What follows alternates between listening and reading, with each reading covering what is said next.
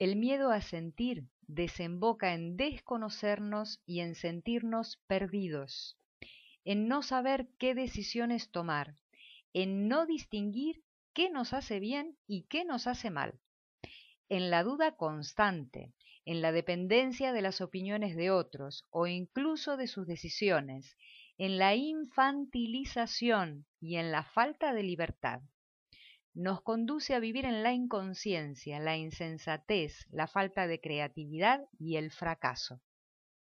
Nos condena a vivir en la incomunicación con nosotros mismos y con los demás, desencadenando conflictos, desencuentros e infelicidad crónica. El miedo a sentir, hermano gemelo del miedo a vivir, desencadena un sufrimiento constante y genera desgracias mucho peores que los sentimientos y emociones que nos perturban. La persona adulta que vive condicionada por el miedo a sentir queda prisionera del debate mental y disociada de sus emociones y de su cuerpo.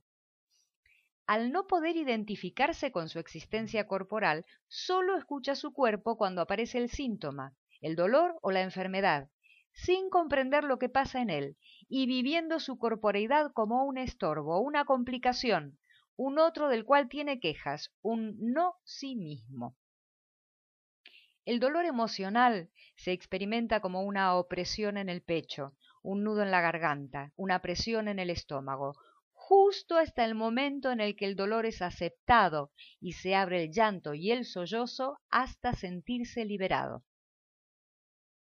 Cuando se instala el miedo al dolor emocional, se instala también la opresión en el pecho, el nudo en la garganta y la tensión en el vientre.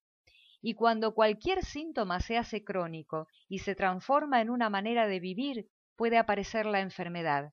Sistema digestivo, respiratorio, cardiovascular, nervioso, endocrino y nuestro aparato musculoesquelético, puesto que la rigidez que construimos para evitar sentir implica también a nuestro aparato locomotor y cuando se cronifica trae el síntoma.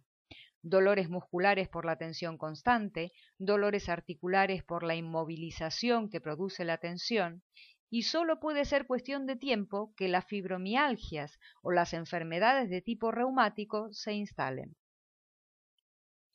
Nuestro sistema inmunológico también se deprime, puesto que en este estado estamos constantemente sometidos al estrés y nuestra biología no puede dar respuesta eternamente a tanta presión y a tanta exigencia sin dañarse. El cuerpo comienza a decir a gritos lo que no está siendo escuchado y lo hace a través de la somatización, quiere decir que estamos tocando nuestros límites, sobrepasando nuestra capacidad de dar respuesta sin sufrir un daño. Somos seres limitados. Nuestra biología lo determina así. Nuestras capacidades psíquicas y nuestro sistema emocional también lo son. El dolor que nos parece inagotable se acaba.